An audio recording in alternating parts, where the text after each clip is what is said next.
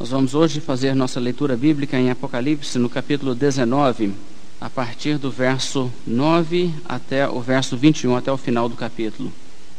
Então me falou o anjo: Escreve, bem-aventurados aqueles que são chamados à ceia das bodas do Cordeiro. E acrescentou: São estas as verdadeiras palavras de Deus. Prostrei-me ante os seus pés para adorá-lo. Ele, porém, me disse: Vê, não faças isso. Sou conservo teu e dos teus irmãos que mantêm o testemunho de Jesus. Adora a Deus, pois o testemunho de Jesus é o espírito da profecia. Vi o céu aberto, e eis um cavalo branco, e o seu cavaleiro se chama Fiel e Verdadeiro, e julga e peleja com justiça. Os seus olhos são chama de fogo, na sua cabeça há muitos diademas tem um nome escrito que ninguém conhece senão ele mesmo. Está vestido com um manto tinto de sangue, e o seu nome se chama o Verbo de Deus. Seguiam-no os exércitos que há no céu, montando cavalos brancos com vestiduras de linho finíssimo, branco e puro. Sai da sua boca uma espada afiada, para com ela ferir as nações e ele mesmo as regerá com cetro de ferro, e pessoalmente pisa o lagar do vinho do furor da ira do Deus Todo-Poderoso. Tem no seu manto e na sua coxa o nome inscrito Rei dos Reis e Senhor dos Senhores.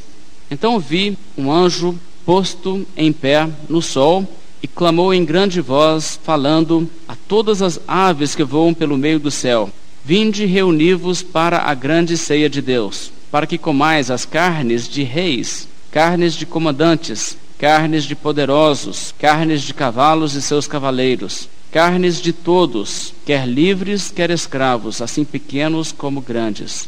E vi a besta e os reis da terra, com os seus exércitos, congregados para pelejarem contra aquele que estava montado no cavalo e contra o seu exército. Mas a besta foi aprisionada, e com ela o falso profeta, que com os sinais feitos diante dela, seduziu aqueles que receberam a marca da besta e eram os adoradores da sua imagem. Os dois foram lançados vivos dentro do lago do fogo que arde com enxofre. Os restantes foram mortos com a espada que saía da boca daquele que estava montado no cavalo, e todas as aves se fartaram das suas carnes.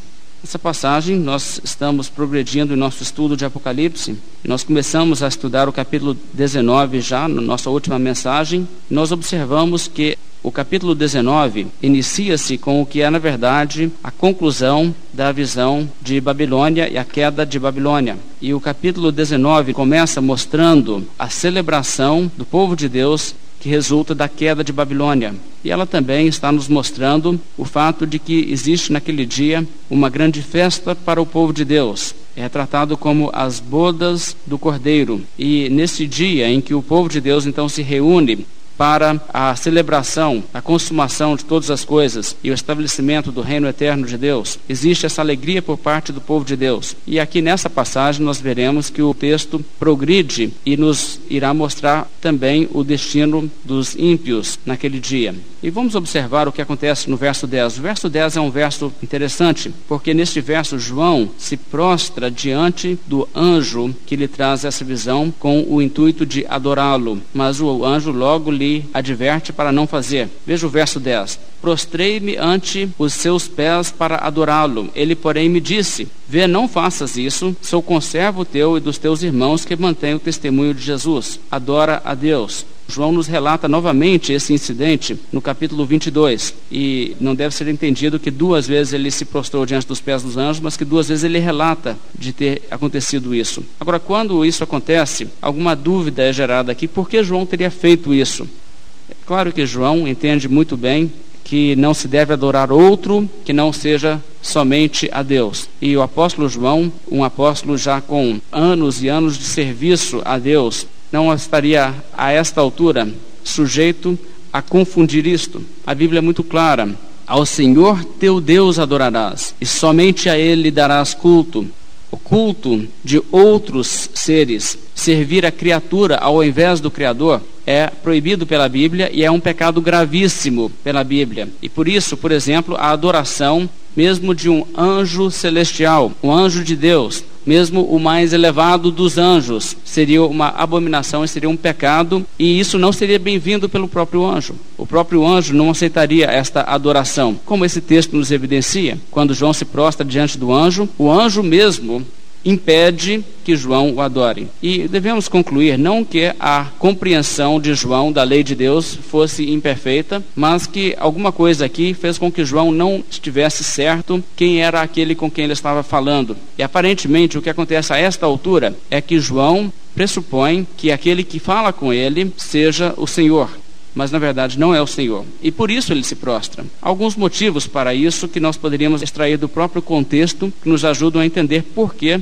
o apóstolo poderia ter achado que era o Senhor que falava com ele. Várias vezes no Apocalipse, o Senhor Jesus Cristo se lhe apresenta na forma de um homem. Aquela primeira visão, onde ele é visto com olhos como chama de fogo, a espada saindo da boca, todas aquelas coisas. E João, então, nos fala que ele veio, colocou a mão sobre ele e se identificou. Aqui nessa passagem, você pode perceber, por exemplo, o verso 6. Então ouviu uma voz como voz de numerosa multidão, como de muitas águas e como de fortes trovões, dizendo: Aleluia, pois reina o Senhor nosso Deus, o Todo-Poderoso. E aí continua o verso 7: Alegremos-nos, exultemos e demos-lhe a glória. Tudo isso aparentemente poderia ser palavras do mesmo anjo que está falando com João. E se for o caso, nós podemos achar que haveria motivo na própria voz do anjo, voz tão majestosa, como de grande multidão, de muitas águas, como som de trovão. Isso poderia ter sido razão para João achar que ele estava ouvindo a voz do Senhor, porque no capítulo 1, a voz de Cristo é descrita desta maneira, uma voz como de grande multidão, como voz de trovão. E em outras ocasiões também no Apocalipse, nós encontramos que quando Deus fala, Deus fala com uma voz assim como de trovão. E também nós encontramos que o anjo que está falando com ele conclui no verso 9 essa declaração, dizendo: São estas as verdadeiras palavras de Deus. Veja o que ele diz. Ele diz a João: Escreve, bem-aventurados, etc, etc. São estas as verdadeiras palavras de Deus. Agora, ele não está dizendo: Eu sou o Deus, eu falo contigo, mas ele está dizendo: Essas palavras são as verdadeiras palavras de Deus. E neste momento, então, João se prostra diante dos pés do anjo. Mas o anjo, não querendo de forma alguma ser adorado, ele impede João e esclarece: Eu não sou o Senhor, eu sou conservo teu. Veja as palavras do anjo no verso 10. Vê, não faças isso. Sou conservo teu e dos teus irmãos, que mantêm o testemunho de Jesus. Aqui a Bíblia nos fala uma coisa interessante: ele é conservo. Ele é um servo também. Aliás, a Bíblia nos mostra que os anjos são servos, como nós também. Há um só Senhor. E os anjos não podem, portanto, ser tratados como se fosse o Senhor. Aliás, o anjo, ele reconhece que ele não tem uma posição superior aos outros que são também servos de Deus. Muitas coisas que são praticadas hoje são na verdade, nada mais do que culto de anjos. Por exemplo, quando pessoas estão fazendo oração a anjos, a oração para o anjo da guarda, quando as pessoas cantam às vezes hinos para anjos, ou as pessoas acendem velas para anjos, ou pessoas fazem imagens de anjos e levam essas imagens para a sua proteção, atribuindo poder àquelas imagens. Isso é uma forma de idolatria. Nós devemos compreender que há anjos que querem ser adorados, mas não são os santos anjos, são os anjos caídos. E, portanto, toda adoração de anjos é extremamente perigosa. Ela vai terminar em adoração de demônios. Agora, o anjo não deve ser adorado porque ele não é o Senhor, ele é um servo. Uma vez eu estive fazendo um evangelismo na residência de uma família, onde uma pessoa chegou ali também, que era testemunho de Jeová, e começou a levantar algumas objeções à maneira que nós estávamos estudando. Essa pessoa disse, por exemplo, vocês adoram Jesus, não pode adorar Jesus. E eu perguntei, bem, então por que, que não pode adorar Jesus? A Bíblia diz que deve se adorar a Jesus e deve honrar ao filho do modo que se honra o pai. Mas essa pessoa declarou o seguinte, mas na Bíblia diz que quando o apóstolo João tentou adorar a Jesus, Jesus disse para que ele não adorasse, porque ele era um conservo. Ele era um servo também, ele não era o Senhor. Fazendo referência a essa passagem. Então nós olhamos essa passagem, a passagem também no capítulo 22, e nós podemos ver que nessas passagens não é Jesus, mas é um anjo. E uma leitura do Apocalipse atenta, demonstrará que o Apocalipse enfatiza muito a divindade de Cristo.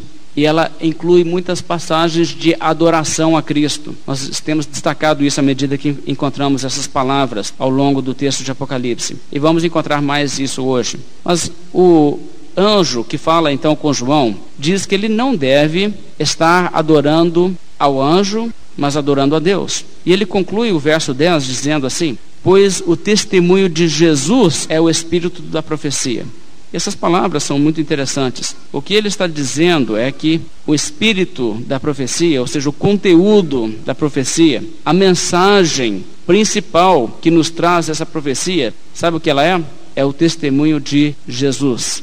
Ou seja, essa mensagem não é para me exaltar, essa mensagem é para exaltar a Cristo. O espírito dessa profecia, o espírito dessa mensagem que você está recebendo é o testemunho de Jesus, é a revelação de Jesus Cristo, é a exaltação de Cristo. E nessas palavras, onde ele fala assim, pois o testemunho de Jesus é o espírito da profecia, veja que ele refere a Jesus como terceira pessoa. Não é Jesus, mas ele diz o testemunho de Jesus, Jesus é o outro a quem ele se refere. Então, o testemunho de Jesus é o espírito da profecia. A intenção e o objetivo dessa mensagem do livro de Apocalipse é exaltar a Cristo e focalizar a Cristo. E o anjo então diz isso para dizer a João essencialmente o quê? Eu não sou o Senhor, não focalize em mim. Aliás, todo o objetivo é que você concentre os olhos em Cristo. Ele é que deve ser exaltado. Agora o verso 11 passa a nos falar sobre a volta de Cristo novamente.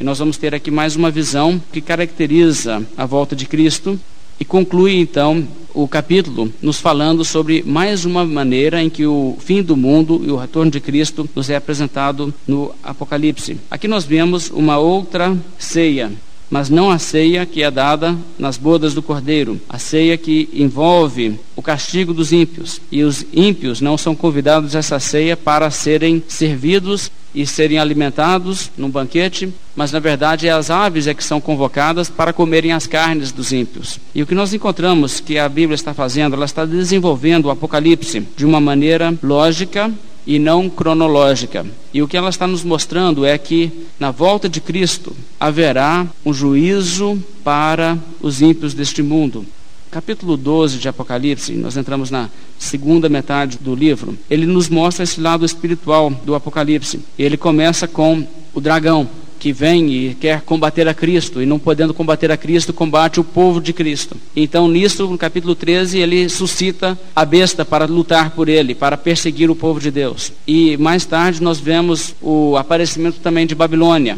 Então, há esses vilões no Apocalipse. Primeiramente o dragão, depois as duas bestas, depois nós temos também Babilônia, a cidade. E esses três são nos apresentados nessa ordem. Depois nós vemos que o livro de Apocalipse lida com cada um e nos mostra o seu destino, mas ele nos mostra em ordem inversa. Primeiro ele nos fala do destino de Babilônia, depois ele nos fala do destino das bestas, depois ele nos fala do destino do dragão. E nós falamos então no capítulo 18 e no, na primeira parte do capítulo 19 sobre o destino de Babilônia, que Babilônia, cidade de Roma, representativa do sistema mundano, deste mundo perverso ante Deus, todo esse sistema cai. Com tudo o que ele tem a oferecer, o mundo passa com sua concupiscência. E isso já foi então focalizado em uma das visões. A próxima visão nos mostra não somente que o sistema cai, mas os indivíduos nele serão punidos. E depois uma terceira visão aqui, que será do capítulo 20, focaliza o dragão, ou seja, que focaliza Satanás. E o que acontece com ele? Essas visões são paralelas. Elas não são visões de coisas que acontecem sequencialmente, como se em uma data cai Babilônia, posteriormente cai a besta, posteriormente cai o dragão.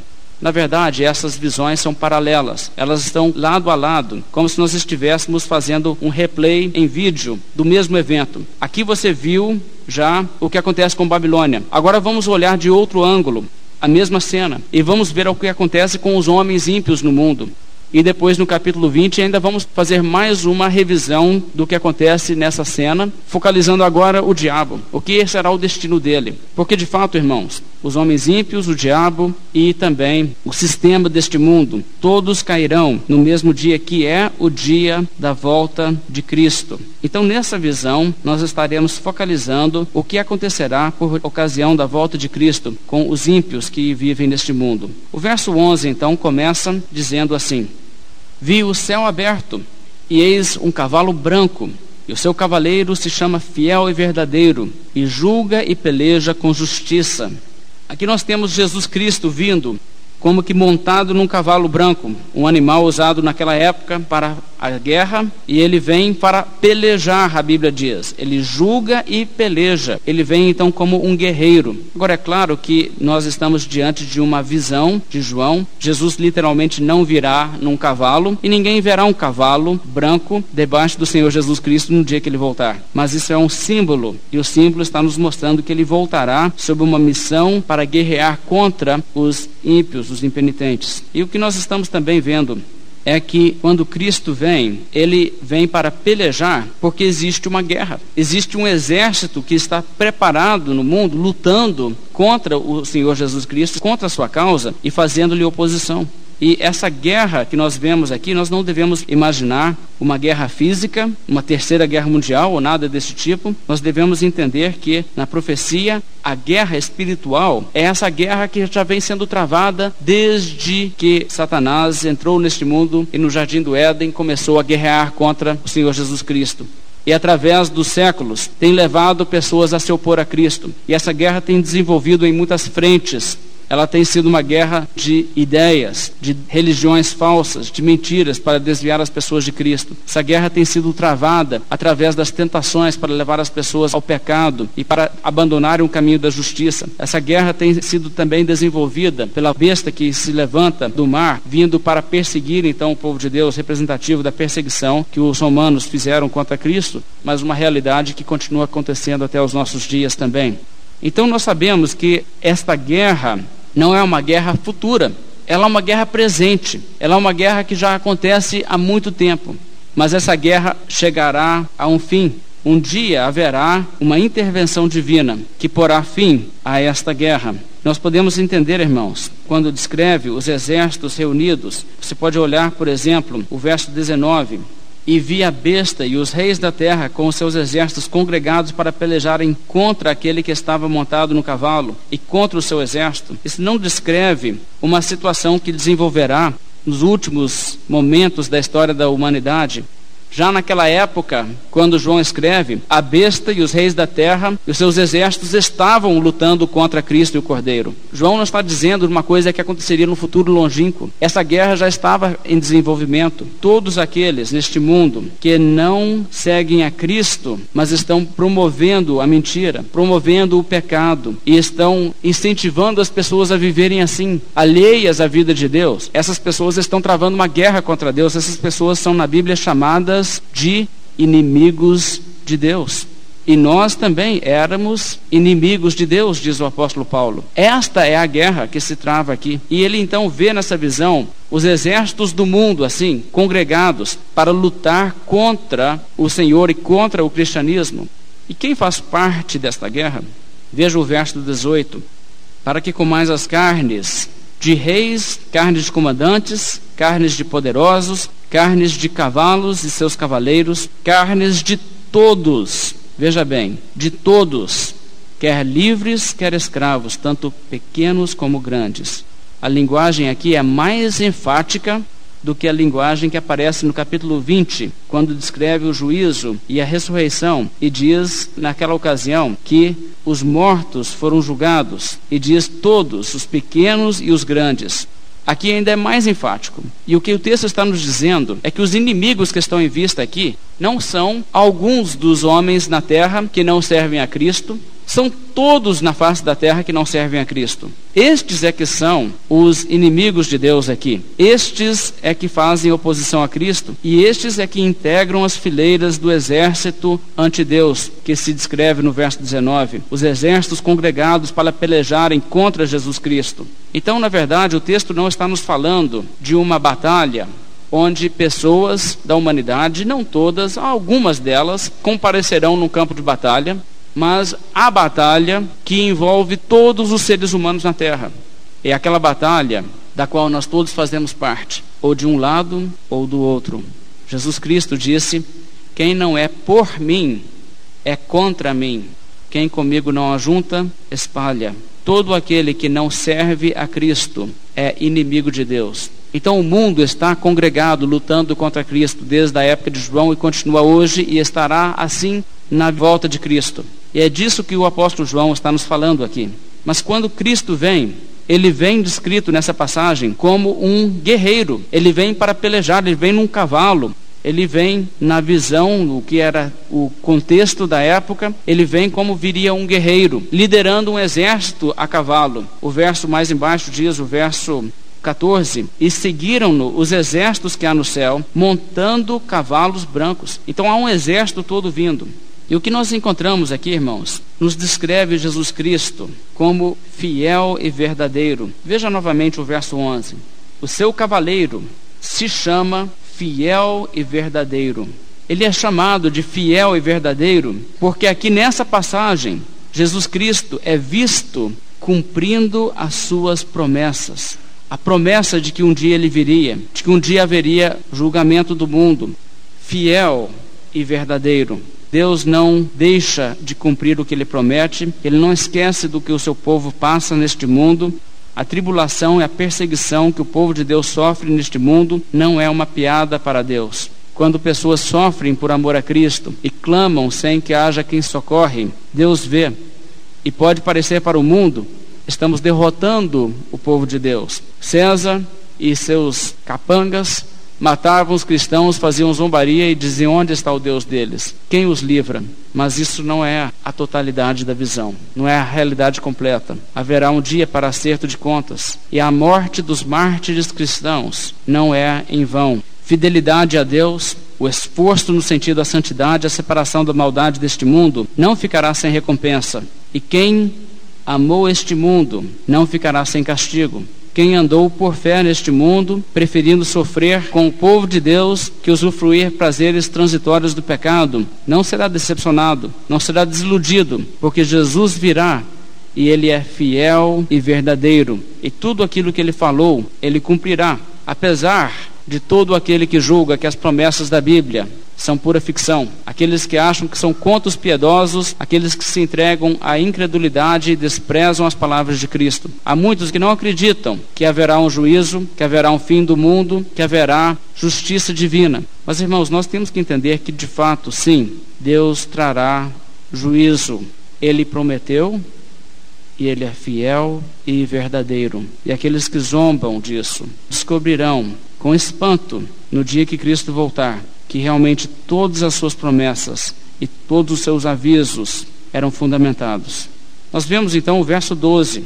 Os seus olhos, os olhos de Cristo, são como chama de fogo, ou seja, aquele olhar penetrante, é aquele olhar também de juízo. Na sua cabeça há muitos diademas, muitas coroas, porque ele tem toda a autoridade. Ele tem um nome escrito que ninguém conhece senão ele mesmo. Isso é interessante. Isso está nos dizendo que, por mais que nós conheçamos a Deus, por mais que nós conheçamos de Cristo, ele excede todo o entendimento. E há profundezas da sua grandeza e da sua glória que excede a compreensão, até mesmo dos santos na glória.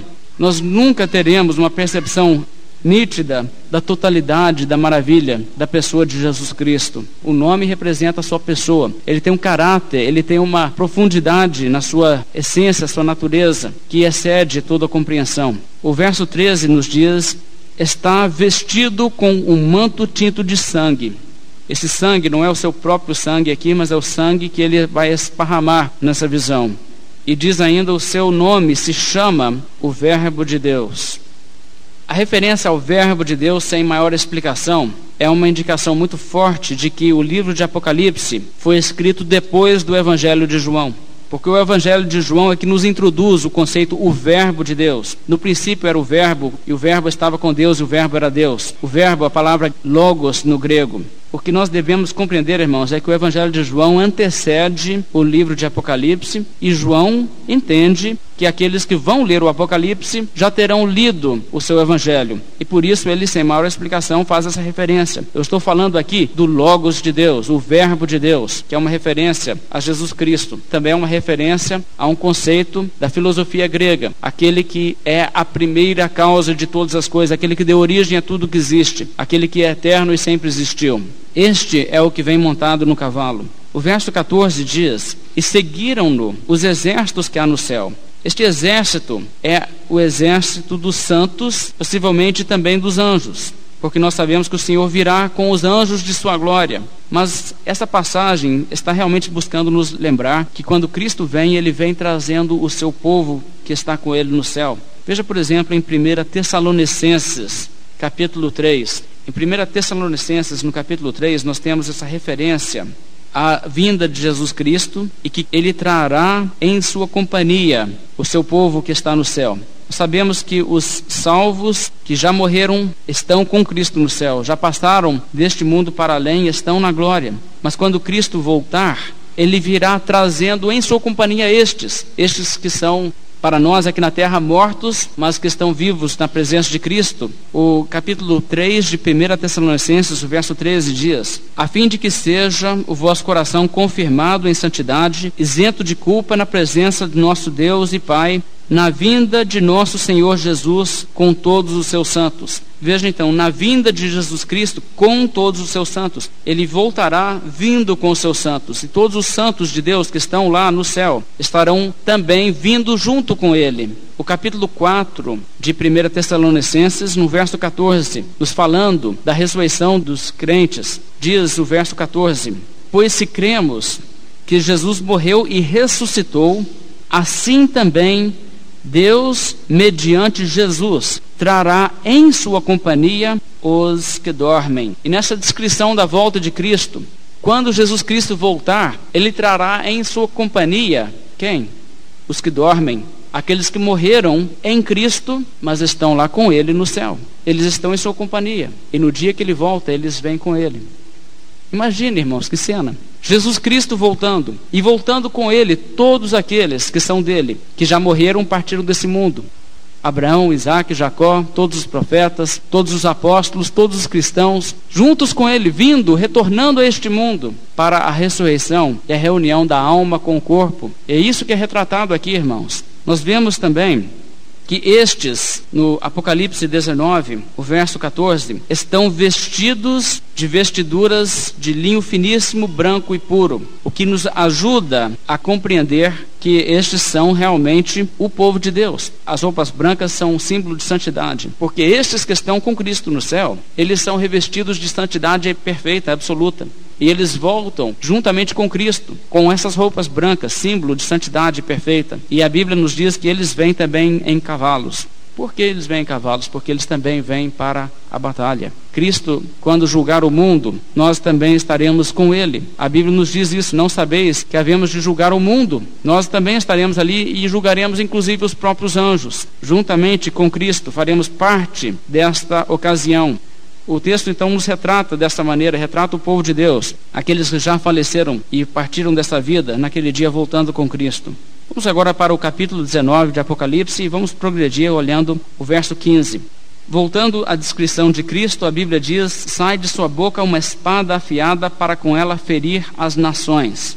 Aqui a Bíblia está nos dizendo que Cristo com a sua palavra é capaz de ferir as nações. E sabe o que é interessante? Nessa passagem, nós encontramos uma cena que parece uma cena de uma batalha imensa. Multidões e multidões na batalha. Mas nós não encontramos uma batalha prolongada, dias e meses de peleja, onde existem baixas dos dois lados, ora apenas um golpe é dado, Aquele que chega no cavalo branco, com uma palavra, ele arrasa todos os inimigos. E nenhum esforço mais precisa ser feito. E isso é retratado como aquele que tem uma espada em sua boca. E veja o verso 21. Os restantes foram mortos com a espada que saía da boca daquele que estava montado no cavalo. Então a palavra de Deus aqui é retratada como uma espada na boca de Cristo. E com uma palavra ele destrói todos que lhe fazem oposição. E não haverá naquele dia nenhuma baixa do lado do vencedor, somente do outro lado. O verso 15 ainda nos diz: Ele mesmo as regerá com cetro de ferro, pessoalmente pisa o lagar do furor da vinda do Deus Todo-Poderoso. O rei chega, o rei é aquele que domina por direito, aquele contra quem houve grande insurreição nesse mundo, grande rebelião por parte daqueles que diziam: Não queremos que este reine sobre nós. Mas ele chega com um cetro de ferro, um símbolo de autoridade, para punir e para inflexivelmente castigar aqueles que são insubordinados. Essa linguagem, é claro, vem do Salmo 2, Salmo 2 nos fala sobre isso, que Cristo, quando ele vem, será tarde demais para qualquer arrependimento, porque ele virá para julgar. Então, por isso, o Salmo 2 nos diz: Beijai o filho para que não se irrite e para que não pereçais no caminho, porque dentro em pouco se lhe inflamará a ira. Bem-aventurados todos aqueles que nele se refugiam. E a Bíblia diz: Com vara de ferro as regerás e as despedaçarás como um vaso de oleiro. Essa é a linguagem que Cristo volta então trazendo esse juízo sobre as nações, o cetro de ferro, para trazer então a destruição sobre aqueles que são impenitentes. O verso 15 ainda nos fala dessa linguagem de pisar o lagar do furor da ira de Deus. Nós já vimos isso em Apocalipse, nós já vimos essa mesma figura usada no capítulo 14, o que nos obriga a compreender que isso está mostrando novamente a mesma ocasião. Não é um progresso cronológico, mas é uma outra visão da mesma ocasião da volta de Cristo, onde ele pisa o lagar da ira de Deus, um símbolo onde os ímpios são retratados como as uvas que são pisadas na ira de Deus. O verso 16 nos diz: No seu manto, no manto de Cristo, e na sua coxa, o nome está escrito: Rei dos Reis e Senhor dos Senhores. Veja como o texto exalta Jesus. Jesus é o Rei dos Reis e o Senhor dos Senhores. Embora muitos não lhe rendem obediência voluntária, ele é o Rei dos Reis e Senhor dos Senhores. E nesse dia isso será reivindicado texto de Apocalipse, capítulo 17, o verso 14, já nos disse isso que Jesus Cristo é o Senhor dos senhores e o Rei dos reis. Mas é interessante notar, irmãos, como nós já explicamos, que essa palavra, Rei dos reis e Senhor dos senhores, é título de Deus na Bíblia.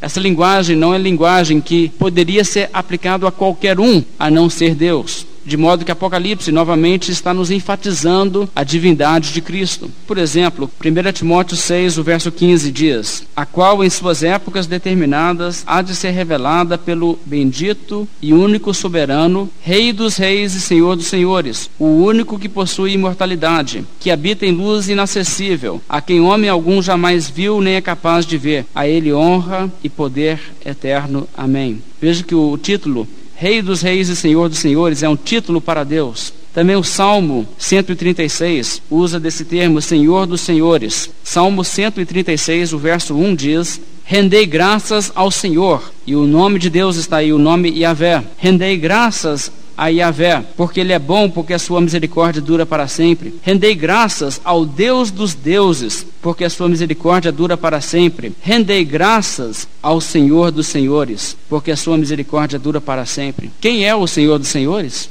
O Senhor dos senhores é o Senhor Deus Yahvé. O Senhor dos senhores é Jesus Cristo.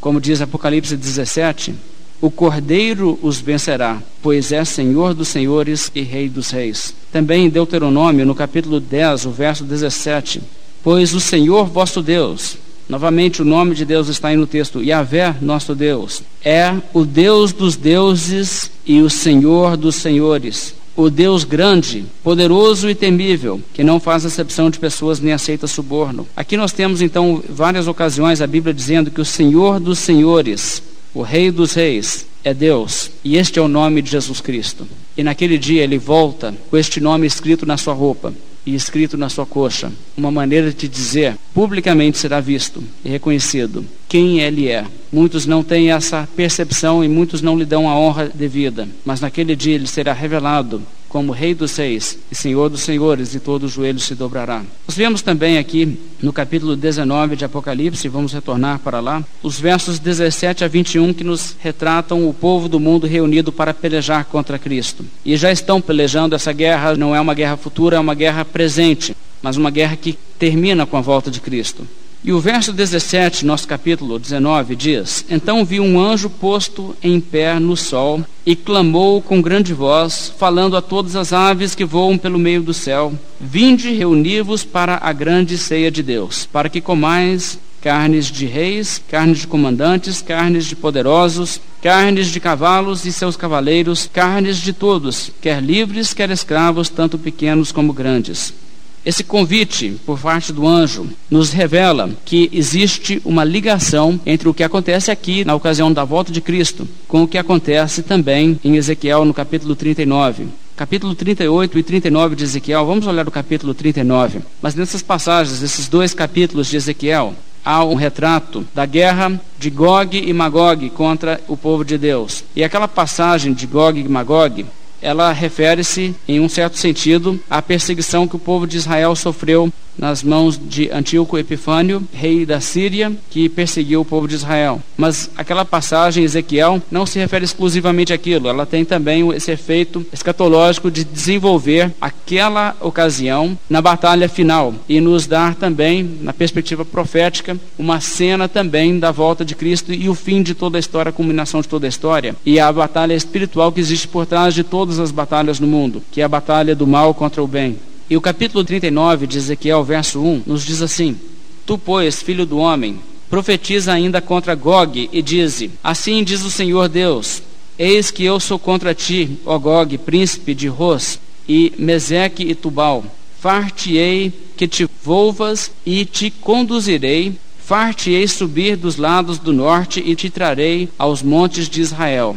Aí você vê mais uma das passagens bíblicas que nos mostra a soberania de Deus. Este povo vem praticando impiedade, atacar e perseguir o povo de Deus no mundo. E a Bíblia diz que é Deus que os faz vir, Deus os conduz. Veja o verso 2: Far-te-ei, Deus falando, far-te-ei que te volvas e te conduzirei. O verso 3 continua nos dizendo assim: Tirarei o teu arco da tua mão esquerda e farei cair as tuas flechas da tua mão direita. Nos montes de Israel cairás, tu e todas as tuas tropas e os povos que estão contigo a toda espécie de aves de rapina e aos animais do campo eu te darei para que te devorem. Cairás em campo aberto, porque eu falei, diz o Senhor Deus. Meterei fogo em Magog e nos que habitam seguros nas terras do mar, e saberão que eu sou o Senhor. Veja ainda o verso 17 desse capítulo. Tu, pois, ao filho do homem, assim diz o Senhor Deus: Dize às aves de toda espécie, e a todos os animais do campo: Ajuntai-vos e vinde, ajuntai-vos de toda parte para o meu sacrifício, que eu oferecerei por vós sacrifício grande nos montes de Israel. E comereis a carne e bebereis sangue. Comereis a carne dos poderosos, e bebereis o sangue dos príncipes da terra, dos carneiros, dos cordeiros, dos bodes e dos novilhos, todos engodados em Bazã do meu sacrifício que oferecerei por vós. Comereis a gordura até vos fartardes, e bebereis o sangue até vos embriagardes. A minha mesa, vós vos fartareis de cavalos e de cavaleiros, de valentes de todos os homens de guerra, diz o Senhor Deus. É inconfundível que esse texto está nos falando da mesma coisa que nos fala Apocalipse 19. E uma coisa que é interessante, irmãos, o livro de Apocalipse, no capítulo 20, nos fala de no final dos mil anos daquela visão do capítulo 20, é que se levanta o exército de Gog e Magog para lutar contra o povo de Deus. O texto nos mostra então que a batalha do capítulo 19 é a mesma batalha de Ezequiel 39. E a batalha de Apocalipse 20 também é a mesma batalha de Ezequiel 39. De modo que não existe lugar para dizer que a batalha de Apocalipse 19 acontece antes do milênio e a batalha de capítulo 20 depois do milênio. É a mesma batalha. É esta batalha que nós estamos vendo em duas cenas diferentes. E a mesma coisa que acontece, o que está acontecendo no final ali do milênio, do capítulo 20, nós vamos estudar isso, é exatamente a mesma batalha que acontece quando Jesus volta, e não depois que ele volta. Mas voltando então para o capítulo 19 de Apocalipse, deixe-me demonstrar um pouco o que nós estamos entendendo aqui dessa passagem.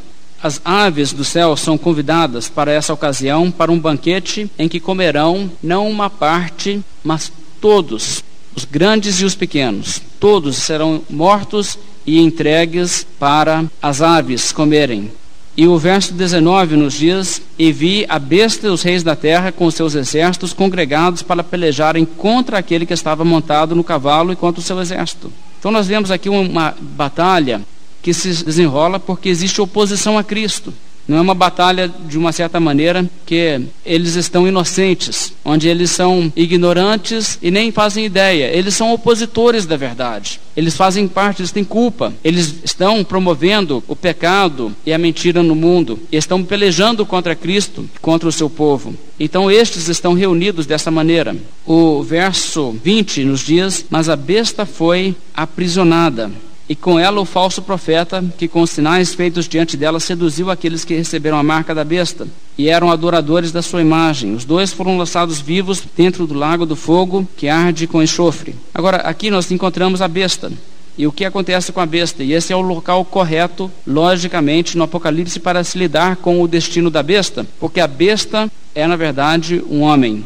Como nós já vimos, o seu número é o número de um homem as pessoas que fazem oposição a Cristo, o destino delas aqui está sendo entendido. Nesse capítulo 19, Alguns entendem, por causa disto, que a besta teria que necessariamente referir-se a alguém que estaria vivo na ocasião da volta de Cristo para ser tratado assim, na volta de Cristo. E por isso alguns entendem que a besta tem que ter uma manifestação futura. Alguns acreditam numa besta que seria um anticristo exclusivamente futuro e não teria ligação nenhuma com o Império Romano e as coisas daquela época. Isso aí é, é absolutamente impossível. Ao meu ver, nós temos que entender que a besta refere-se ao imperador romano. Alguns entendem que sim, era o imperador romano, mas no fim do mundo haverá também alguém que se incorporará no papel de ser uma besta, de ser assim o anticristo, né? E nessa maneira de entender. E eu falo isso com uma certa reserva porque eu não estou querendo fazer uma ligação aqui entre o que a Bíblia escreve como besta e anticristo. Eu estou dizendo que alguns fazem. Mas deixe-me dar uma palavra sobre isso. Eu não entendo que isso é necessário pelo seguinte: poderia ser compreendido que sim, a besta estará ali, porque aquele será o dia da ressurreição. E todos os Césares estarão presentes. Todos aqueles que forçaram o seu culto e promoveram o culto do imperador estarão presentes. E serão naquele dia lançados para dentro do lago do fogo também, naquele dia. Então, isso é o destino deles naquele dia. Então não é necessário que nós tenhamos uma besta futura aqui nessa passagem. Agora, uma coisa que é curiosa, aqueles que mais insistem no literalismo ao lidar com essas profecias, não gostam do que eles mesmos têm que enfrentar nessa altura, com o literalismo. O verso 20 nos diz: a besta foi aprisionada e foram ela e o falso profeta lançados vivos dentro do lago do fogo lançados vivos dentro do lago do fogo. A imagem aqui nos apresenta como se eles vão direto, sem morrer.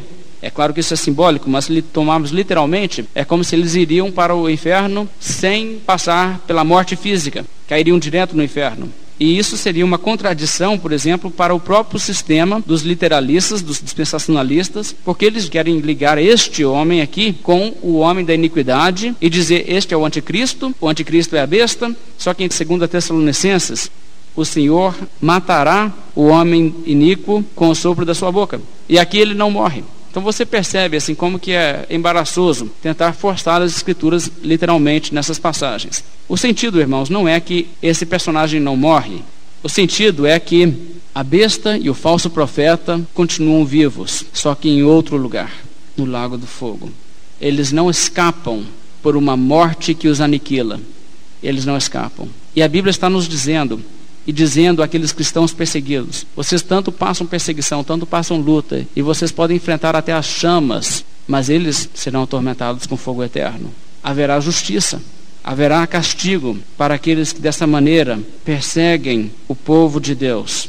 Uma coisa também que eu gostaria de destacar é que o texto que nós estamos lidando nos mostra que não haverá sobreviventes no mundo deste golpe de Cristo, quando ele voltar. Você encontra, por exemplo, no verso 21 o seguinte: Os restantes foram mortos.